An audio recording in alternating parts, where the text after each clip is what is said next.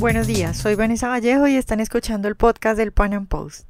Hace unos días, Orlando Avendaño, quien es comunicador social y columnista del Pan Am Post, escribió un artículo titulado ¿Por qué Latinoamérica no ha sido tan próspera como Estados Unidos? Y bueno, este artículo se ha vuelto viral y además ha despertado infinidad de comentarios y opiniones acerca de lo que Orlando plantea en su nota. Por eso hoy he decidido invitarlo a nuestro podcast para que nos explique cuál es su hipótesis y según él cuál es la causa de que Latinoamérica no sea tan próspera como Estados Unidos. Orlando, en tu columna una de las ideas que introduces para explicar la prosperidad de los Estados Unidos es el mito del buen salvaje. Explícanos un poco qué es eso, qué es el mito del buen salvaje. Ok, Vanessa.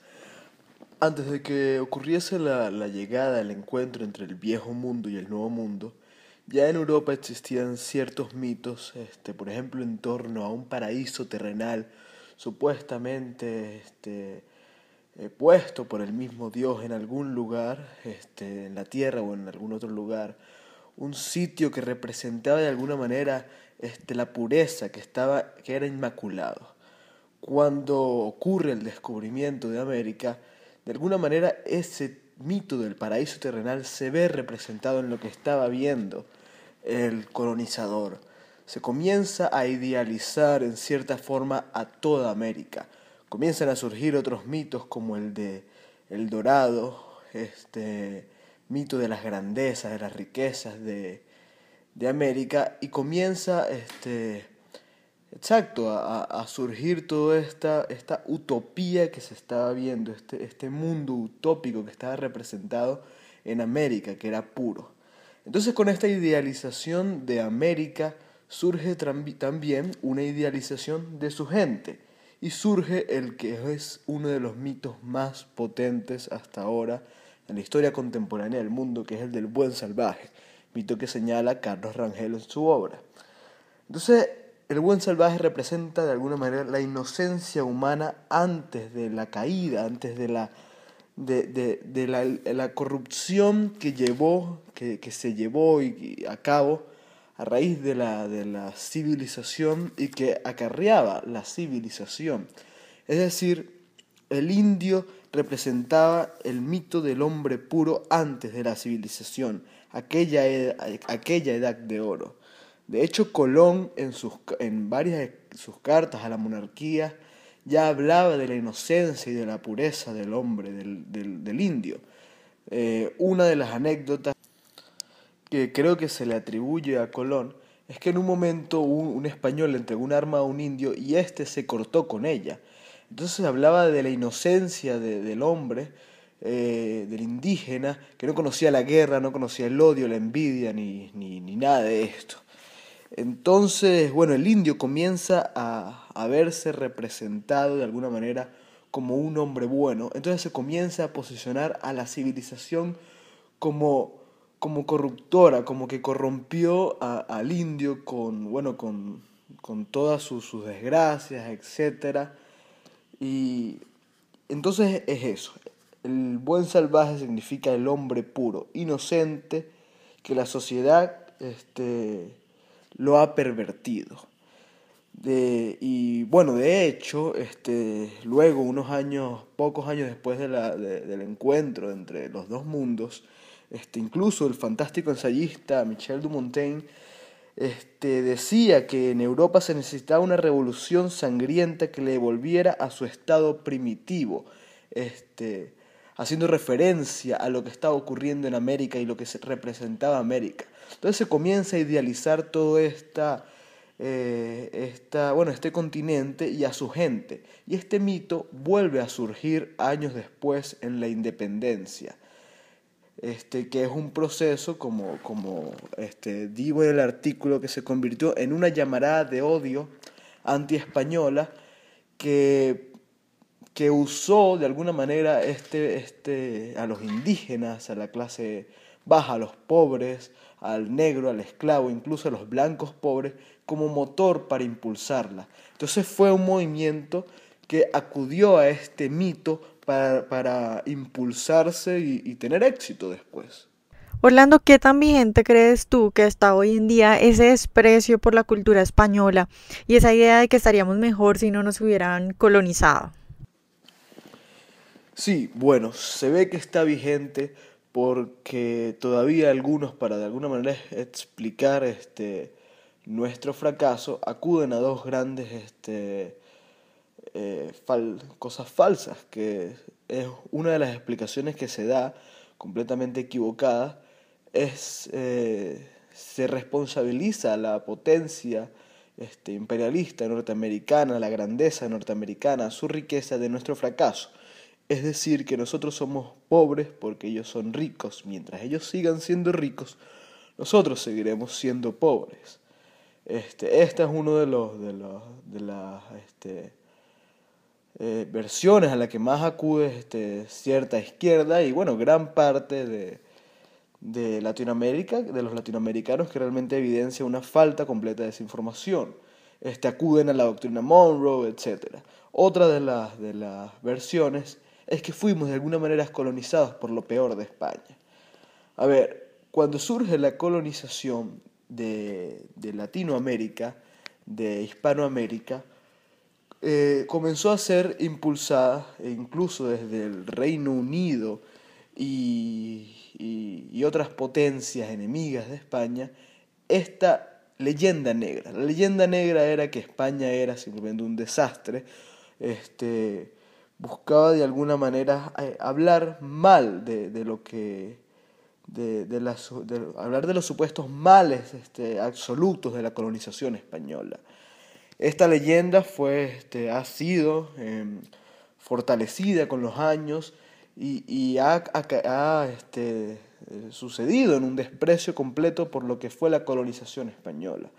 Ciertamente fue un proceso traumático, como lo fue en, rey, en la, independencia de Estados Unidos, y como fueron, como fueron los procesos traumáticos del momento, como debían ser. Tenemos que entender también este, el momento histórico en el que se encontraba el mundo, de dónde venía, venía de épocas oscuras, estábamos en un intermedio ahí entre la edad oscura y, el renacimiento. Este, fueron momentos difíciles y fue un proceso traumático. Sin embargo, este, y muchos no saben, los, los españoles fueron bastante progresistas con, de alguna manera y salvaguardando las excepciones, fueron muy progresistas con, con con, con los indios, este, con los derechos de los indios. Este, sí, muchos fueron asesinados, ciertamente no podía haber este, disidencia, fueron esclavizados, eh, forzados al trabajo forzoso, valga la redundancia. Este, sí, fueron momentos trauma este, procesos traumáticos, pero a ver, el principio del, del siglo XVI se promulgan incluso este, leyes que protegían de alguna manera y entre comillas los derechos de los indios, como la ley de Burgos, este, que decía que los indios eran hombres libres, creo que fue en 1510, 11 por ahí, este, que decían que los indios eran hombres libres, que fueron leyes muy progresistas para el momento. Y estos, este, los indios, al menos en, bajo la colonización española, fueron em, eh, sí, este, introducidos, anexados a las sociedades. Este, a ver, antes de, que ocurriese la guerra de la independencia, y eso lo habla Sarmiento, este, la obra que cito en, el, en el texto, en el escrito, este, hablaba que antes de la independencia de España había de alguna eh, de, de, Latinoamérica había de alguna manera cierta, este, ciertos vestigios muy potentes de civilización en Latinoamérica. Este, en algunas ciudades, antes por ejemplo, él, cita un ejemplo en Argentina, antes de la independencia, en 1810, habían libros, habían personas queriendo invertir, había cultura. Luego de la independencia, todo esto fue destruido. De hecho, este, Alexander Humboldt eh, llega a decir, el, humanista, llega a decir eh, llega a hablar de, las virtudes y de, lo grande que fue este, antes de la independencia, quedó sorprendido por el avance, el progreso de, cultura y de información que había en Latinoamérica, en ciudades específicas como en Caracas. Es decir, los españoles, a pesar de, de bueno, todas las cosas negativas de las que se habla, sí habían dejado una cierta herencia que valdría la pena este, tomarlas en cuenta. A ver, la primera vez que llegó, la primera, sí, el primer momento que llegó la imprenta a toda América fue a México. En México llegó la imprenta en 1548. Pocos años después ya había universidades en México y en Perú. Ya había para 1576 ya había todo un sistema político en Latinoamérica. Sin embargo, todo esto es obviado, bueno, con, con la leyenda negra, como mencioné, y con ese rechazo que surgió a raíz de la independencia a los europeos, a la europeización y, obviamente este, en específico a los españoles. Orlando, tú en el artículo hablas de lo fundamental de los procesos independentistas en la construcción de países prósperos. ¿Qué diferencia hay entre el proceso independentista ocurrido en Estados Unidos y los sucedidos en Latinoamérica? Ok, Vanessa, sí, ciertamente los procesos, porque yo menciono el proceso de Estados Unidos y el de Latinoamérica fueron bastante traumáticos, los procesos independentistas. Este, en Estados Unidos ocurrió una guerra bastante cruenta, bastante salvaje, donde ocurrieron enfrentamientos dentro de casas, este, sanguinarios, ¿no? Eh, eh, el, el, imperio británico, este, fue, fue fuerte en la búsqueda de mantener el dominio sobre tierras americanas. En Latinoamérica ciertamente también fue una guerra bastante cruel. Pero a ver, como señala Sarmiento, como señaló Humboldt y muchos otros este, escritores que pudieron dar fe de lo que realmente estaba ocurriendo en Latinoamérica, cuando los españoles llegaron a este continente, trajeron consigo también parte de la civilización española. Había este, avances este, importantes, humanistas, que se estaban desarrollando en la región. La verdad es que la independencia surge porque unos pocos, que era esta oligarquía criolla, veía sus privilegios de alguna manera amenazados por un rey afrancesado quien desde 1765 los molestaba. Este, ellos aspiraban a tener todo el poder en lugar de admitir una tutela de España. Entonces por ello los criollos, quienes eran en verdad los que de alguna manera incomodaban a los indígenas, los que incomodaban a los negros, esta oligarquía criolla que se sentía más poderosa incluso que el imperio español, que se sentía con más dominio, que era más este, déspota, que era más este, salvaje con, los, con, los, con las comunidades autóctonas, ellos eran realmente los que incomodaban. De hecho, en varias este, reivindicaciones indígenas, los indios gritaban vivas al rey de España y mueran a los criollos. Sin embargo, años después, en 1810, estos criollos que antes eran este, un verdadero este, dolor, eh, ¿sí? una verdadera molestia para los indígenas, a partir de 1810 se van a declarar indios honorarios, es decir, vengadores de lo autóctono, y van a agarrar y reivindicar y volver a sacar a flote este mito del buen salvaje, de ese hombre puro, inocente, que antes de la civilización era inmaculado y que ésta lo, lo corrompió, lo van a agarrar para impulsar sus proyectos independentistas, solamente con el fin de mantener ciertos privilegios. Entonces, bueno, surgió la guerra de la independencia, un movimiento fuerte y fue un movimiento completamente anti-español. Cuando acaba la guerra de la independencia, como, como surgió por este rechazo anti-español prácticamente, bueno, en, este, una declaración de guerra este, a muerte en contra de los españoles, de los realistas, pero en contra de su cultura. Cuando acaba la guerra de la independencia y como el sistema político español, o, o, sí, el sistema de alguna manera como estaba organizado la, este, Latinoamérica, era lo único que se conocía, simplemente caemos en el desastre. Entonces llegamos a este, el caudillismo, que es lo que ha sucedido y ha sucedido. Entonces, por este. Y comienza, bueno, a salir hombres fuertes, como por ejemplo Rosas en Argentina, que representaba a ese hombre salvaje, ese hombre puro, que, de alguna manera este, venía de, de, los bajos, de lo humilde, que representaba lo que fuera el indio, de lo que era el, el hombre pobre, de lo que era este, lo que éramos antes de la de la, de la corrupción que llegó con, el, tutelaje, el, tutelaje español.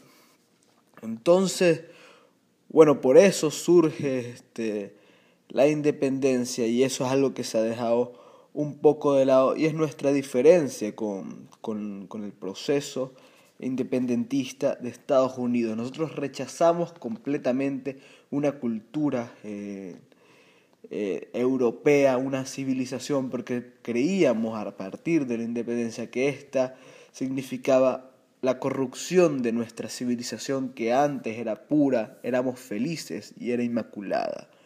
Este, y bueno, como sucedimos en un, en un caudillismo, en un desastre político completo que al final sucedió en un desastre económico, que es lo que hoy estamos viendo.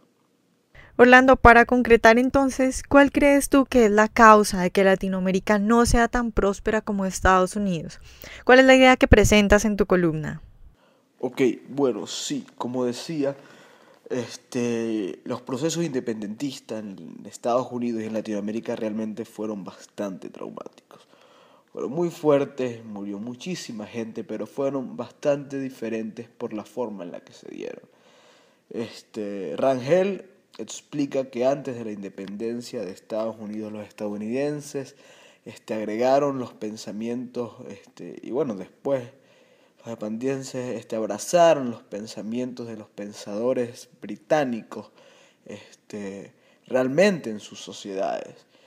El sistema británico caló completamente en la sociedad este, norteamericana y la independencia fue un rechazo al tutelaje británico, pero no a la a la, a la cultura británica.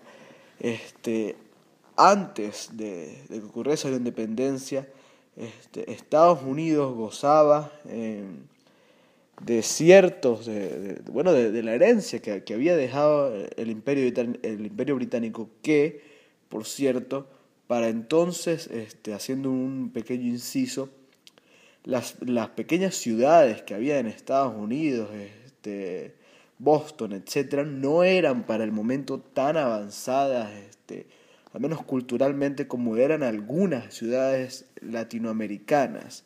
Y esto es importante que se señale porque, porque bueno, habla de, de, esa grandeza que de alguna manera se escondía en Latinoamérica a raíz de la herencia española. Pero bueno, el punto está en que cuando ocurre la guerra de la independencia en Estados Unidos, los estadounidenses se levantan en contra de la monarquía británica, pero luego, cuando termina, no cortan completamente la herencia británica, mantienen todo un sistema político, un sistema judicial, un sistema de cultura, de tradiciones que había dejado este, la cultura eh, de sí, la cultura británica. Ellos no, ellos se, se ponen como objetivo mantener todos estos, este, todo este sistema pero incluso llegar a mejorarlo, es decir, mejorarse como nación a lo que habían sido y mejorarse, ser incluso mejor que Europa.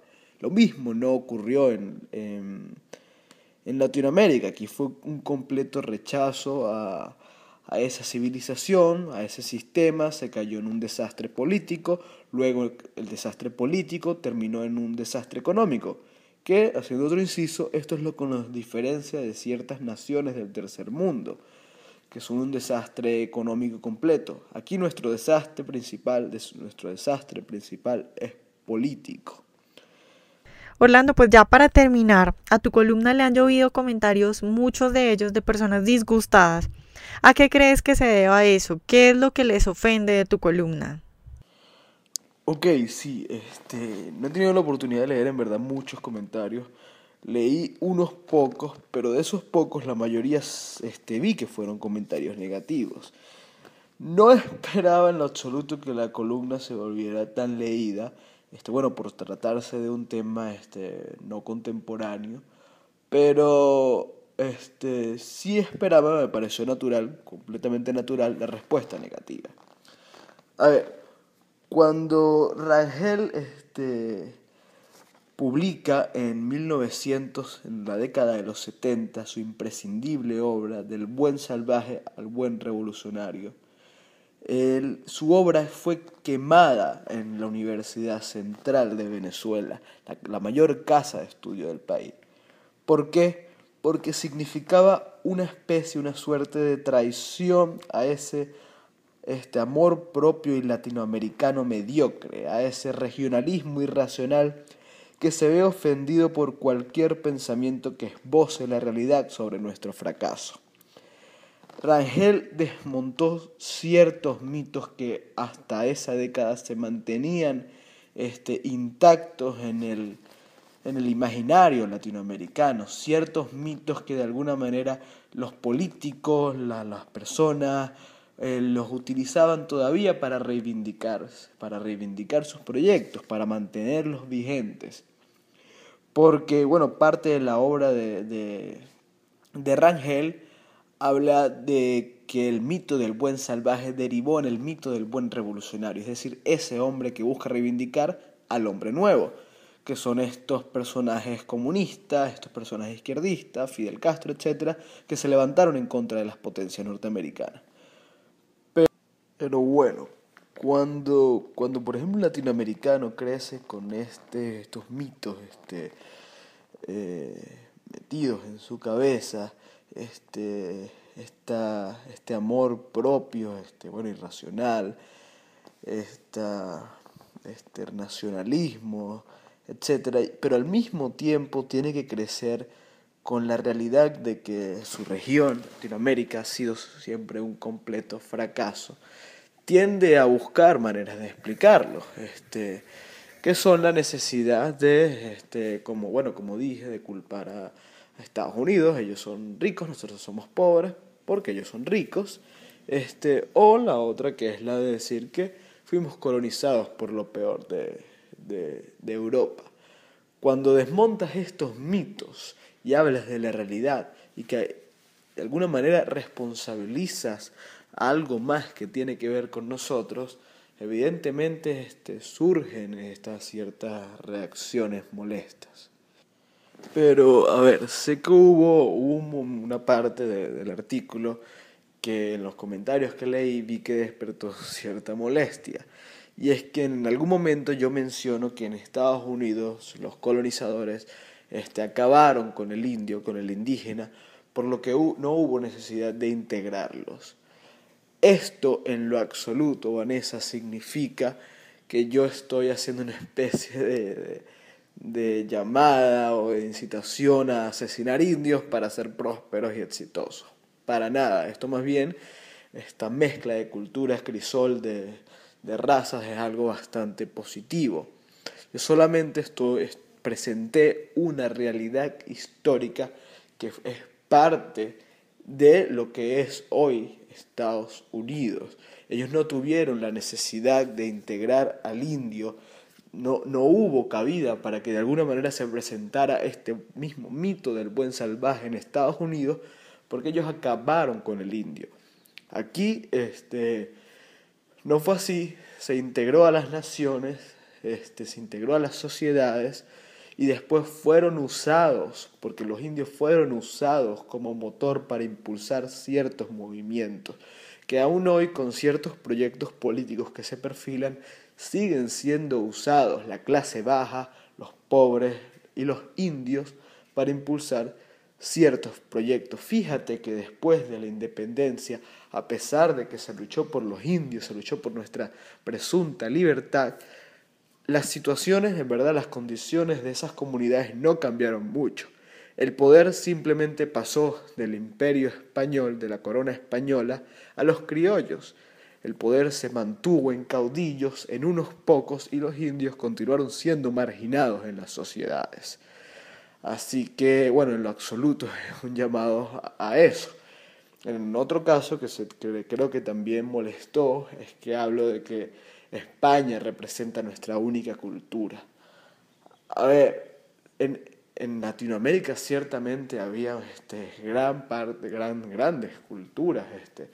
De hecho, bueno, a mí me gusta muchísimo, soy, soy fan de la cultura, por ejemplo, la azteca, estaba la inca, este, eran culturas bastante fuertes, imponentes, comparadas con otras, este, pero no era, una, no, era, no, era esa civilización que estaba imperando en Europa. Aquí todo, o sea, se hacían sacrificios, había peleas entre bandos, al menos en el caso de, de, gran parte, de la mayor parte de Latinoamérica, simplemente eran nómadas o eran, o eran este, salvajes. Este, no había esa cercanía con, con, con eh, exacto, esa, esa, esa cercanía a la civilización que fue traída por Europa, este, y en nuestro caso por España. Pero bueno, a raíz de la independencia, este, se rechaza todo esto y se vuelve de alguna manera a caer en el salvajismo, a eso me refiero. Y como dice Carlos Rangel, surgió este, ese odio anti-español en el que el, mismo idioma que por casualidad era el español ya significaba este, el dominio de, del, del imperio o de los europeos. En el momento en que desaprendamos ese idioma seremos libres. Parte de, las referencias que hace Rangel en su obra a, esta, este, a, este rechazo a la civilización y este regionalismo irracional. Pero sí, o sea, la respuesta me pareció completamente natural. Esperaba este, que me dijeran de todo, racista, este, etcétera, etcétera, etcétera. Pero bueno, eso siempre, esa siempre es la respuesta que se espera de algunos que todavía este, quieren mantener estos mitos para explicar su fracaso. Ojalá hayan disfrutado nuestra entrevista de hoy. Nos vemos en una próxima emisión del Panam Podcast. Y para consultar la columna de Orlando, así como todas nuestras columnas de opinión, visite nuestro portal panampost.com.